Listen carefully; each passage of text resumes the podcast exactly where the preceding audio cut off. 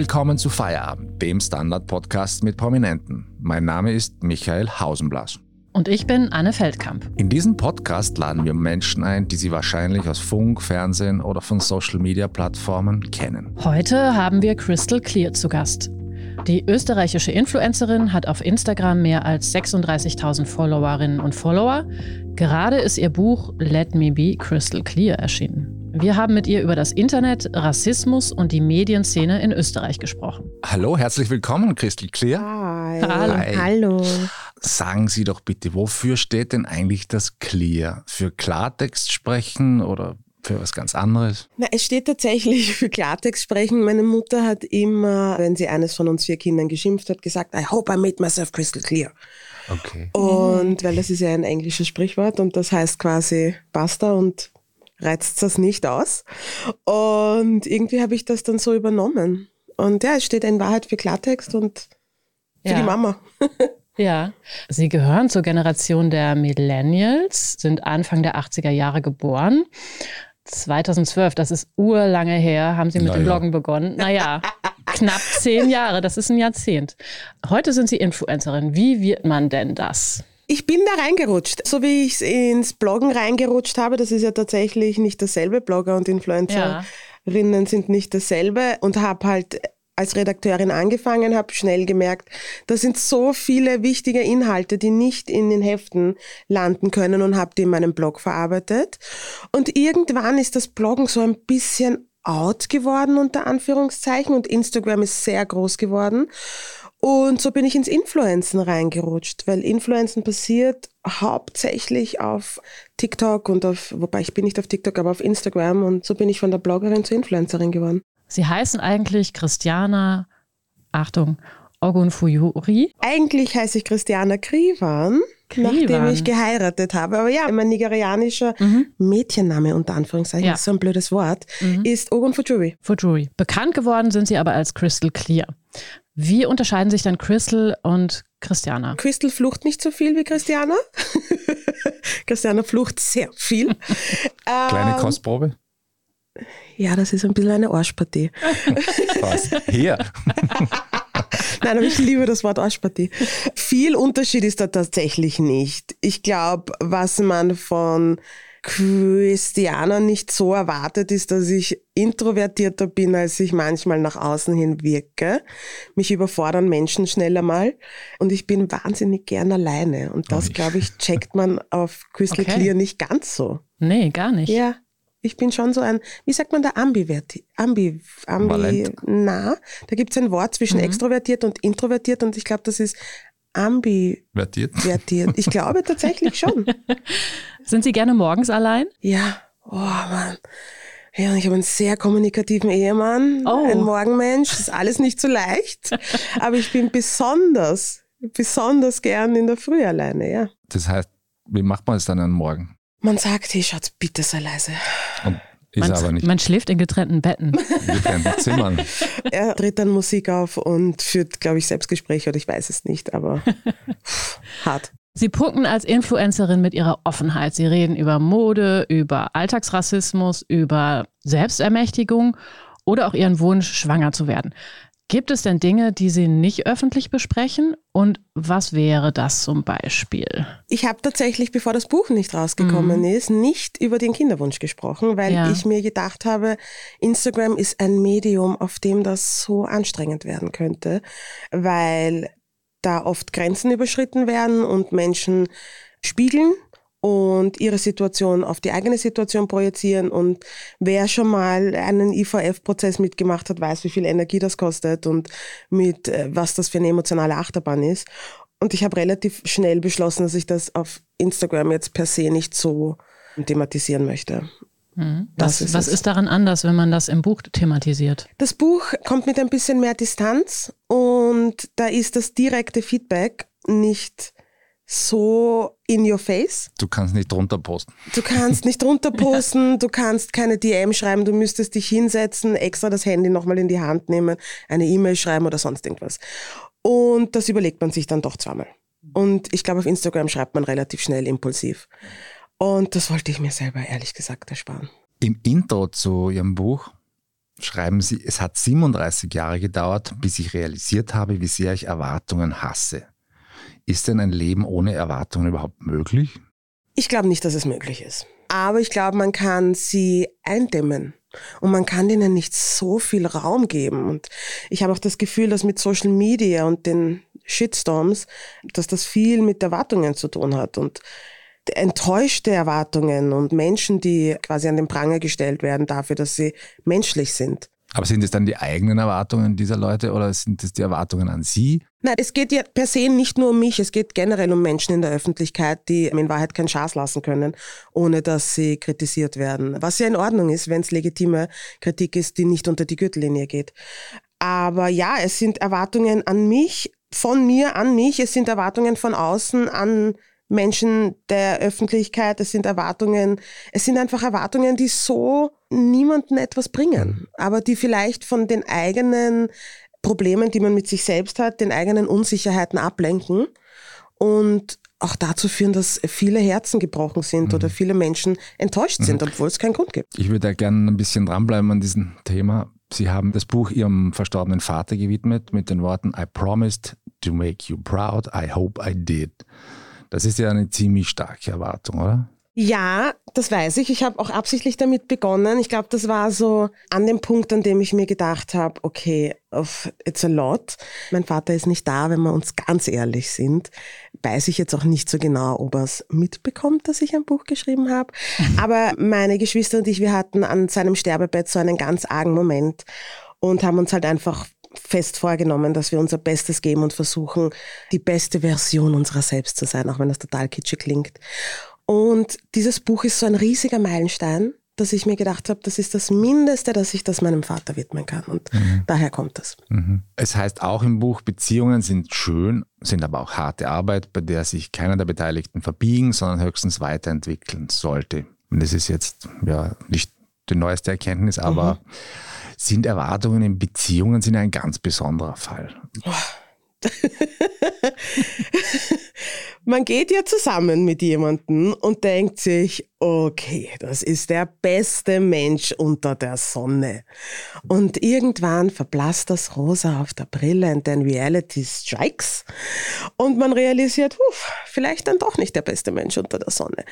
Und ich glaube, dass wir ein bisschen einen realistischeren Zugang brauchen, was Dating und Beziehungen angeht. Und Traumprinzen ja. und Traumprinzessinnen. Traumprinzen und Traumprinzessinnen, Traummenschen, weil wir, glaube ich, auch wahnsinnig viel Hollywood konsumieren und so ein bisschen den Bezug zur Realität verloren haben. Und, und es passieren nun mal Dinge in Beziehungen. Es, irgendwann ist aus mit der Romantik oder halt ein bisschen weniger und irgendwann ist die Luft raus, wenn es darum geht, sich von seiner allerbesten Seite zu zeigen. Irgendwann sind wir einfach, wer wir sind.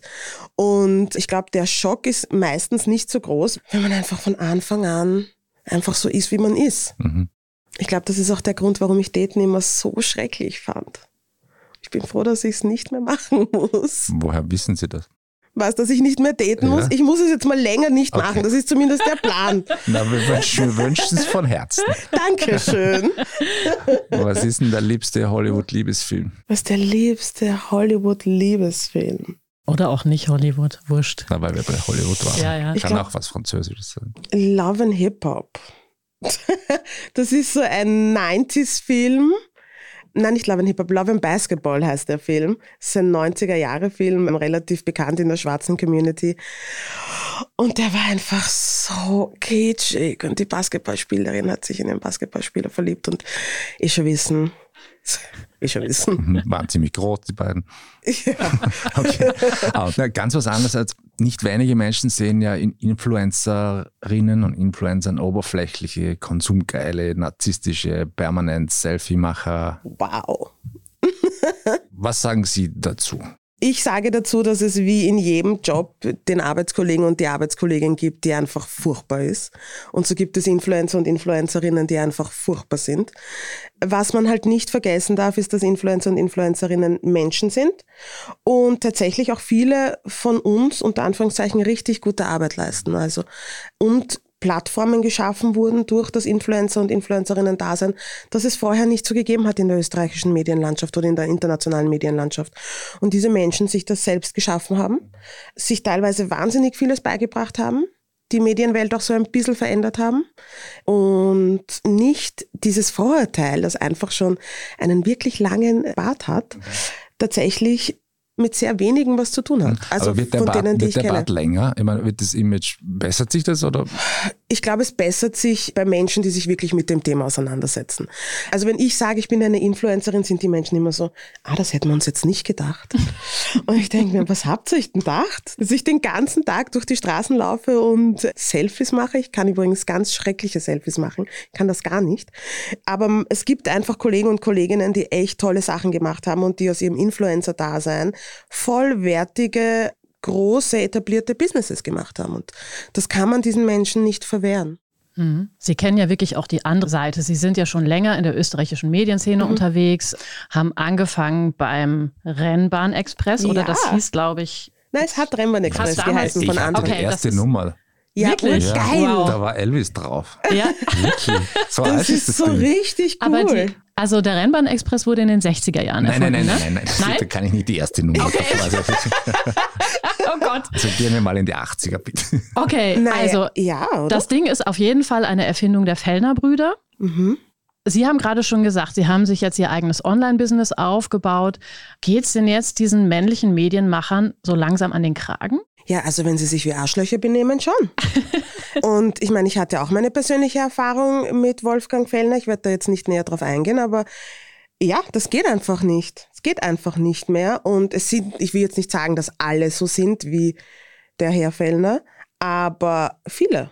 Ja. Und ich glaube, viele Frauen, die in der österreichischen Medienlandschaft arbeiten oder halt auch in der, äh, eigentlich in der Medienlandschaft arbeiten, werden schon ihre Erfahrungen gemacht haben. Mhm. Und ich habe bei einigen Magazinen gearbeitet in Österreich und da waren schon ein paar Arschlöcher dabei. Oh Was ja, heißt Arschloch? Ich bin Christiane, genau. ich fluche sehr viel. Entschuldigung. ähm, in diesem Zusammenhang meine ich. Ja, also Sexismus, Rassismus, Diskriminierung, Sprüche, die einfach gar nicht gehen. Und früher gab es halt einfach nicht wirklich eine Plattform. Früher wurde sowas runtergespielt, früher runtergeschluckt. runtergeschluckt. Früher hat man das nicht so ernst genommen. Früher wurde der Fehler bei den Frauen gefunden und gesucht und nicht bei den Männern, die halt in der Machtposition gesessen sind oder sitzen. Und das ist halt jetzt einfach weniger so. Ich will jetzt nicht sagen, dass es gar nicht so ist, aber mhm. es ist einfach weniger so. Und ich hatte mit Herrn Fellner in der Zeit, in der ich beim Express bzw. Rennbahn Express gearbeitet hatte, keinen Kontakt, weil zu dem Zeitpunkt hat es ihm, glaube ich, nicht mehr gehört. Mhm. Aber kurz danach und ja, ne, das waren sieben Minuten meines Lebens, die ich sehr prägend fand. Okay. Das würde ich natürlich jetzt gerne genauer wissen. Nein, also es ja. ist einfach, das waren einfach richtig richtig dumme, rassistische, ein bisschen sexistische Sprüche und ich habe das Gespräch beendet und ich glaube, er war auch so ein bisschen überrumpelt, dass ich gesagt habe, ja gut, also na, das, ich sehe, wir kommen hier nicht zusammen und, und war so, ah, okay, äh, ja gut. Nicht auf halt Wiedersehen. Halt gegangen. Bitte? Nicht auf Wiedersehen. Nicht auf Wiedersehen, nein. Ja. Was machen Sie anders? Was mache ich anders als wer? Als diese ganzen Männer, die irgendwann auch mal Medien gegründet haben, ja? Ich versuche niemanden zu diskriminieren. Ich versuche niemanden von oben herab zu behandeln. Ich versuche auf Augenhöhe mit Menschen zu kommunizieren. Ich habe kein riesiges Medienimperium unter mir und ich versuche ein bisschen Veränderung in diese Welt zu bringen und nicht noch mehr Hass zu schüren und nicht noch mehr Menschen zu spalten. Mhm. Sie sind ja viel Zeit im Internet unterwegs. Wie hoch ist denn Ihre Bildschirmzeit? Ich weiß es nicht. Ich habe. Sollen wir schauen? Ich, können wir schauen? Darf ich schauen? Ja, gerne. Oh je. So, jetzt wird ein Geheimnis gelüftet. Ich glaube, schockierend hoch. Wo sehe ich das? Ah ja, Bildschirmzeit. Bildschirmzeit aktivieren. So. Ach so, ja, das zeigt mir jetzt natürlich null Minuten an, weil ich sie jetzt erst aktiviere. Ha, guter Schmerz. Ja, das ist natürlich jetzt. Was ist so der Durchschnitt? Wisst ihr das oder wissen Sie das? Nein, ehrlich gesagt, nein. Ich schätze netto fünf, sechs Stunden. Ja. Nur Handy und Laptop, mhm. vielleicht auch sieben. Ja. Wenn wir jetzt auch länger fragen. Aber da ist der Fernseher nicht dabei, weil Fernsehen ist auch ein sehr großes Hobby von ah, mir. Fernsehen gibt es auch noch. Ja, ich liebe Fernsehen. Ja, okay. Also da steht noch richtig ein Fernseher, weil ich habe zum Beispiel keinen mehr. Wirklich? Nein. Ich habe zwei. Im Wohnzimmer und im Schlafzimmer. Ja. Ja. I'm one of those people. Und fällt einem ein Bad noch vielleicht? Es wäre mein Traum. Ich sag's ganz ehrlich, es wäre mein Traum, in der Badewanne zu liegen und fern zu schauen und nicht am Tablet zu schauen. Der weiße Hai, oder? Ah, nein, aber, aber mein Mann hat gesagt, nein. Welcher Social-Media-Kanal frisst denn die meiste Zeit? Oder ist es doch der Fernseher? Nein, die meiste Zeit frisst definitiv Instagram. Und, Und der nein. Mann darf das verbieten, den Fernseher? Naja, wir wohnen zusammen und das ist halt das eine, das ist, gehört halt dazu, dass man nur seinen eigenen Kopf durchsetzt. das heißt, wenn Sie Strohwitwe sind, können Sie ja den Fernseher mal für ein Wochenende ins Bad Bitte? stellen. Wenn Sie Strohwitwe sind, könnten Sie ja mal... Äh, Ja, aber dann stelle ich mir das Tablet ins Bad. Okay, geht das ist halt, ja, Klein. das ist halt die Alternative. Okay. Was würden Sie sagen, wenn man Ihnen Smartphone und Internetzugang, sagen wir mal, für einen Monat wegnehmen würde? Solange ich einen Fernseher habe Und Fernseher. und Bücher. Na, da, steckt, da ziehen wir auch den Stecker. Okay, dann würde ich all diese Bücher, die auf meinem Nachtkastel stehen und in meinem Arbeitszimmer stehen, würde ich sie endlich lesen. Und die Tage zählen. Weiß ich nicht. Ich glaube, man gewöhnt sich relativ schnell dran, keinen Bildschirm zu haben. Ich kann mir das gut vorstellen. But it's been a while. Was liegen denn da für Bücher? Ich habe das Buch von der Melissa Erkut noch nicht ganz fertig gelesen. Was geht ab Österreich von der Eva Reisinger. Ich habe das neue Buch von Michi Buchinger noch auf meinem Tisch liegen. Ich habe, ah, wie heißt dieses Buch von diesem schwarzen Queer-Autor, der diese queere Liebesgeschichte zwischen einem Schwarzen und einem Asiaten geschrieben hat? Da muss ich jetzt leider auch passen. Ah, Ich merke Können wir später vielleicht nachreichen. Ja, das liegt dann. Was liegt noch auf meinem? Ich habe einen Krimi angefangen von einer nigerianischen Autorin im Urlaub. Ich merke mir leider keine Titel. Es tut mir wahnsinnig leid. Ich sehe schon, es wird irgendwie Zeit, dass das Smartphone wegkommt. Dass das Smartphone weg. Ich merke mir ja auch keine Telefonnummern mehr. Früher war das ja kein Problem in Zeiten von Ja, wer macht Telefonzellen. das schon? Ja. Meine Mutter. Ah, wirklich? Jede Nummer auswendig. Das ist ein Wahnsinn. Ja, die lernt die auswendig. Und notiert die auch noch, oder? Ja, sie hat ein Notizbuch, Ja. aber grundsätzlich braucht sie es nicht. Ja, Das ist total weird. großartig Aber wir eigentlich. waren ja früher auch so, bevor es das Smartphone nicht gegeben hat, oder? bin mir gerade nicht sicher, ob ich Nummern auswendig konnte. Ich, Ich weiß die erste Telefonnummer meiner Eltern noch. War kurz vorher bei Glenn. Rufen Sie jetzt an. Fein, wir machen jetzt eine kleine Pause und sprechen dann mit Crystal Clear darüber, wie es sich anfühlt, ein Buch herauszubringen. Eine kleine Wohnung im Zentrum. Das wär's. Ich will ein richtiges Zuhause für meine Familie. Mein Traum, ein Haus am See. Was auch immer Sie suchen, Sie finden es am besten im Standard. Jetzt Immosuche starten auf Immobilien der Standard.at. Sie wurden ja vom Verlag Kremauer und Scheriau angefragt, ein Buch zu schreiben. Warum gehört es denn jetzt unter Influencerin irgendwie auch zum guten Ton, Bücher zu veröffentlichen? Ich habe keine Ahnung. Ich wollte schon immer ein Buch schreiben und sie haben mich gefragt und ich habe mir gedacht, ja, gerne. Und dann habe ich mich mit der Steffi von Kremeyer und Scheria getroffen und wir haben besprochen, was ich alles schreiben könnte und wir haben uns auf quasi dieses Format geeinigt. Ich habe keine Ahnung, warum es zum guten Ton gehört. Und da war Alkohol mit im Spiel, habe ich gelesen. Ja. Überraschung, da war Prosecco im Spiel. Viel Prosecco. Sie haben ja heute auf Instagram fast 40.000 Follower und Followerinnen. Ist es da überhaupt nötig, ein Buch zu schreiben? Ich meine, warum die Botschaft nicht über Instagram und andere Kanäle in die Welt hinaustragen? Ein Buch zu schreiben ist schon was Geiles. Es ist wahnsinnig anstrengend. Ich finde, vieles von dem, was auf Social Media veröffentlicht wird, ist vergänglich. Oder da ist ja, da passiert ja so viel auf diesen Kanälen, dass ja kaum was hängen bleibt bei den Menschen oder nur wenig. Und ein Buch ist etwas Haptisches. Das ist etwas, das hat man in der Hand. Das kann man verschenken. Das kann man. Gutes Gefühl, das in der Hand zu haben ist- und ja. das ist von einem selber. Und das ist einfach was anderes als eine schnelle Story, die nach 24 Stunden weg ist. Und deswegen. Weihnachtsgeschenke hat man auch schon. Weihnachtsgeschenke hat man auch schon. Ähm, und das ist eine Ausrede für vieles. Weil ich schreibe gerade ein Buch. Ich bin Ja, müde. ich habe keine Zeit für euch. keine, keine Zeit. Ja. Und es ist einfach cool zu sagen, hey, ich habe ein Buch geschrieben. Das ist wirklich cool. Sie haben gerade schon gesagt, also zum Beispiel Ihren Schwangerschaftswunsch, das ist so ein Thema, was quasi in dem Buch Platz gefunden hat, was Sie niemals in den Social-Media-Kanälen irgendwie besprochen hätten. Gibt es da noch andere Sachen, die man erfährt oder auch niederschreibt, die auf Instagram eigentlich nicht so einen Platz haben? Ich glaube, ein bisschen so Einblick in meine armutsgeplagte Kindheit. Das klingt immer so tragisch. Mhm. Aber es war halt einfach wirklich so, dass kommt in dem Buch vor. Und ich glaube, da steht jetzt per se, ich gehe einfach mehr in die Tiefe in diesem Buch mhm. mit Themen, die ich sonst auf Social Media vielleicht nicht so tiefsinnig oder halt so genau thematisiere wie im Buch.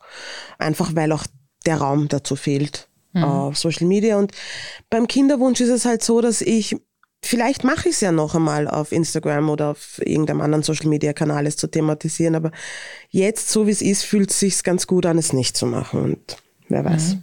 Entstehen da andere Gespräche oder kommen dann wiederum FollowerInnen auf Sie über die Social Media Kanäle zu und sagen dann, ich habe aber gelesen? Mhm. So? Ich weiß es jetzt schon von ein paar Followerinnen, die, wenn ich ein QA mache und irgendwer fragt, warum wir noch keine Kinder haben und ich sage, hey, das ist etwas, das kann man Frauen einfach nicht fragen. Ich weiß, du meinst es nicht böse, aber es geht sich einfach nicht aus. Dass mir dann ganz viele Frauen schreiben, hey, danke, dass du das sagst, ich habe einen ganz akuten Kinderwunsch, es funktioniert nicht, Fehlgeburt. Also, und die überschwemmen einen schon mit ihren Geschichten, verständlicherweise auch irgendwo, dass ich relativ schnell realisiert habe, uh, wenn ich jetzt sage, dass ich gerade auf Hardcore-Hormonen bin, dann ist hier Ausnahmezustand und alle wollen drüber reden, beziehungsweise alle, die sich damit identifizieren können. Und mir fehlen tatsächlich die emotionalen Kapazitäten dafür. Und deswegen habe ich beschlossen, es nicht zu machen und deswegen glaube ich, würden wahnsinnig viele andere Gespräche entstehen, für die ich aber einfach gerade keine Kraft habe. Hatten Sie eigentlich als Autorin Vorbilder? Also Sie haben ja gerade gesagt, Sie wollten schon immer ein Buch schreiben. Mhm. Ja,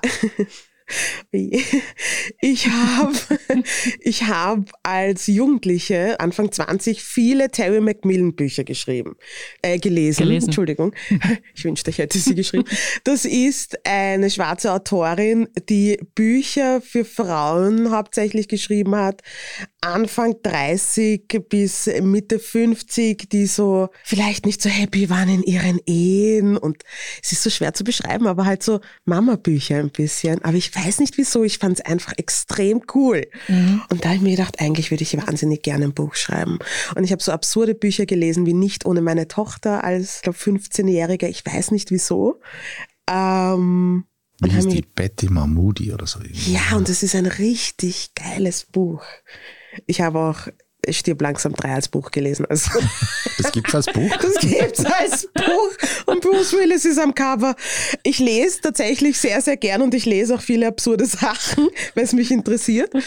Und ich habe als Kind Mira Lobe Bücher umgeschrieben, weil ich mit dem Ende nicht happy war. Sehr gut. und weirder Mensch einfach. Und deswegen habe ich mich wahnsinnig gefreut, wie die Steffi mir geschrieben hat, hey, hast du schon mal drüber nachgedacht, ein Buch zu schreiben? Weil ich mir gedacht, ja, I'm ready. Apropos andere Themen, Sie beschreiben, dass es Ihnen auch darum geht, aus übertriebener Selbstlosigkeit auszubrechen. Mhm. Welche Voraussetzungen sind denn dafür nötig, da rauszukommen? Zu realisieren, wie übertrieben selbstlos man ist als Frau vor allem ich finde, wir Frauen kommen auf die Welt und man legt uns quasi diese, ein bisschen so die Mutterinstinkt in die Wiege. Wir müssen uns um alle kümmern, wir müssen schauen, dass es allen gut geht, wir müssen Ja und Amen sagen, wir müssen ein bisschen devot sein und irgendwie habe ich das Gefühl, die Frau selbst per se oder weiblich gelesene Mensch per se bleibt ein bisschen auf der Strecke und nach der ersten Corona-Welle, wie wir alle dachten, wir können kurz wieder aufatmen, habe ich mich so umgeschaut bei meiner Schwester und meinen Freundinnen und habe mir gedacht, oh Gott, sind alle Frauen so ausgebrannt und die Männer sind auch ausgebrannt, aber die Frauen waren auf so einem anderen Level ausgebrannt. Da waren Mütter, die Homeschooling gemacht haben, Mütter, die gerade Kinder bekommen haben und halt so ein bisschen eingesperrt waren daheim und halt mit diesem neuen Dasein als Mutter auch noch diese Angst von Corona mitbekommen haben. Und es kommt einfach, glaube ich, oft ein anderes Level an Verantwortung mit dem weiblichen Dasein mit. Habe ich zumindest das Gefühl, dass wir Frauen Lasten tragen, von denen wir gar nicht realisieren, wie schwer sie sind. Und Sie persönlich, Sachen Selbstlosigkeit? Ja, ich habe mir das abgewöhnt. Ich habe mir abgewöhnt, um Biegen und Brechen für alle Menschen um mich herum da zu sein, wenn sie mich brauchen, mein letztes Hemd zu geben, obwohl ich auch komplett fertig war, zu sagen, hey, weißt du was, gut, dann höre ich mir jetzt noch zum fünften Mal deinen Liebeskummer an, obwohl du nichts dran änderst.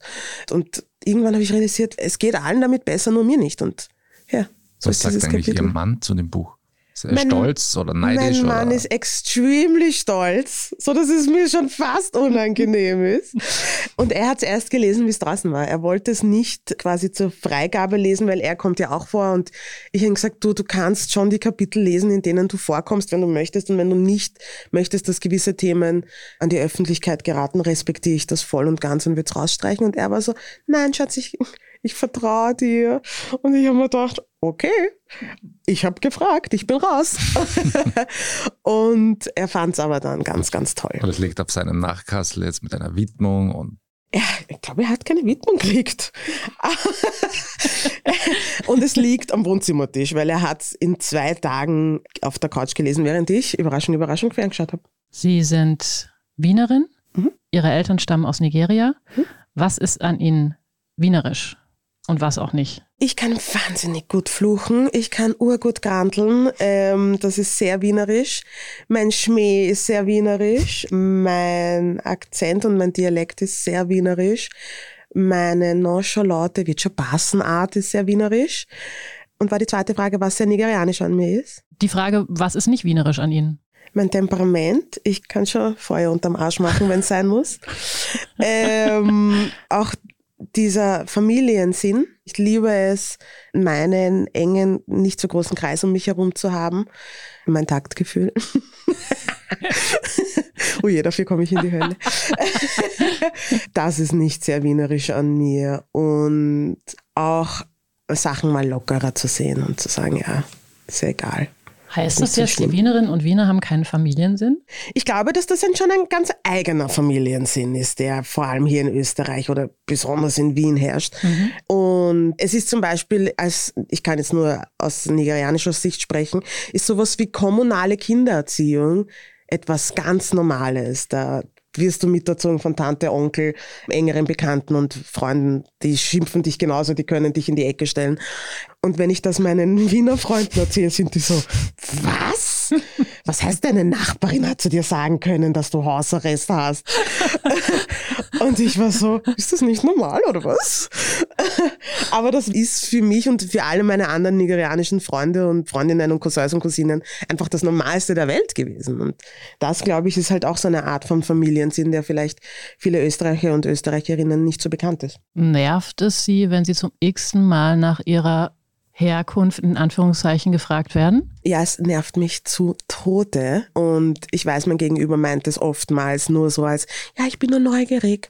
Aber mit dieser Frage kommt halt einfach einher, dass man jemandem das Gefühl gibt, er sieht nicht aus, als würde er hierher gehören oder sie sieht nicht aus, als würde sie hierher gehören und das ist halt eine Art von Mikroaggression. Mhm. Und das Blöde an Mikroaggressionen ist, dass sie überall passieren schnell einmal und dass Menschen nicht realisieren, dass sie, sie einem quasi an einen herantragen, indem man solche Fragen stellt. Wie rassistisch ist Wien im Jahr 2021? Rassistisch?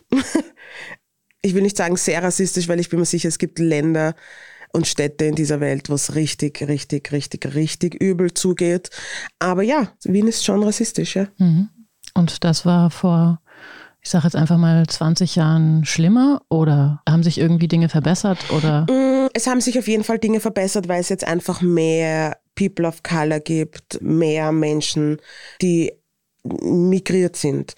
Deswegen sind sie präsenter. Ich glaube zum Beispiel, dass sowas wie die erste Black Lives Matter Demo mhm. im Juni, glaube ich, war das. Ich bin mir nicht sicher, ob das in dem Ausmaß vor 20 Jahren möglich gewesen wäre, weil es nicht so viele Menschen gegeben hätte, mhm. weil es Social Media nicht gegeben hätte, weil ich glaube auch so viele Menschen sich nicht solidarisiert hätten. Es wird besser aber es ist noch so viel zu tun und das bedarf halt auch einfach weiße Menschen, die einsehen, dass viel zu tun ist und dass das keine persönliche Kritik ist, sondern dass das einfach etwas ist, das passieren muss, weil Menschen diskriminiert und werden. Und im Hinblick auf die politische Entwicklung. Naja gut, da ist noch, da ist noch sehr viel Luft nach oben. Eben. Also, Eben darum die Frage auch nach der Veränderung da ist viel Luft nach oben, da passieren Sachen, die mich an Zeiten von vor 20 Jahren erinnern, die ich schockierend finde, dass sowas überhaupt noch möglich sind. Äh, Sätze, die Migrationspolitik in Österreich ist beschämend. Da sind Menschen da draußen auf der Welt, die wirklich dringend Hilfe brauchen und denen wir helfen können und helfen sollten.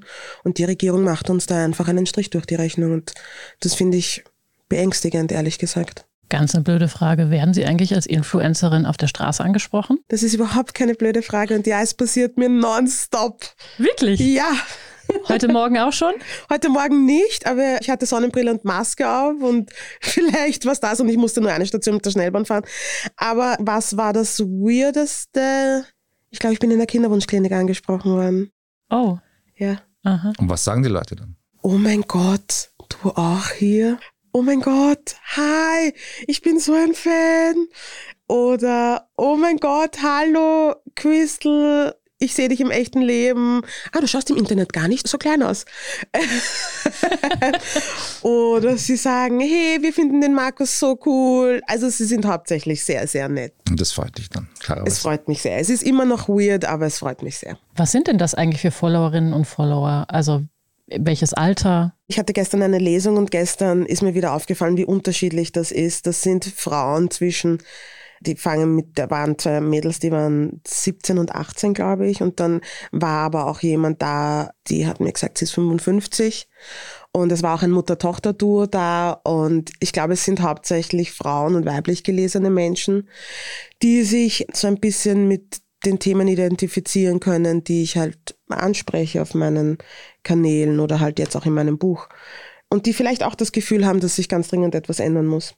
Mhm. Crystal Clear, in welcher Situation waren Sie zuletzt politisch unkorrekt? In welcher Situation war ich zuletzt politisch unkorrekt? Let me think. Ich habe heute sicher schon mal irgendwann nicht gegendert beim Reden. Fix. Böse. Fix. Und habe ich, ich weiß es nicht.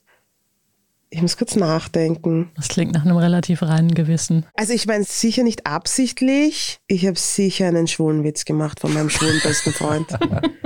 Hundertprozentig habe ich sowas gesagt wie I love how gay you are. Irgend sowas. Ich habe zwei meiner engsten besten Freunde sind schwul und unter uns passieren dann manchmal solche Sager. Gibt Schlimmere. Ja, aber so was Schlimmes würde ich nicht sagen, weil ich weiß ja, wie es sich anfühlt. Ja, vielen Dank, liebe Crystal Clear, für Ihren Besuch. Vielen Dank auch Ihnen, liebe Hörerinnen und Hörer, fürs Dabeisein. Wenn Sie auch unsere nächsten Folgen nicht verpassen wollen, abonnieren Sie uns am besten bei Apple Podcasts oder Spotify. Unterstützen können Sie uns mit einer 5-Sterne-Bewertung. Das war Feierabend, der Standard-Podcast. Mit Prominenten. Tschüss, Tschüss. Und, und ciao.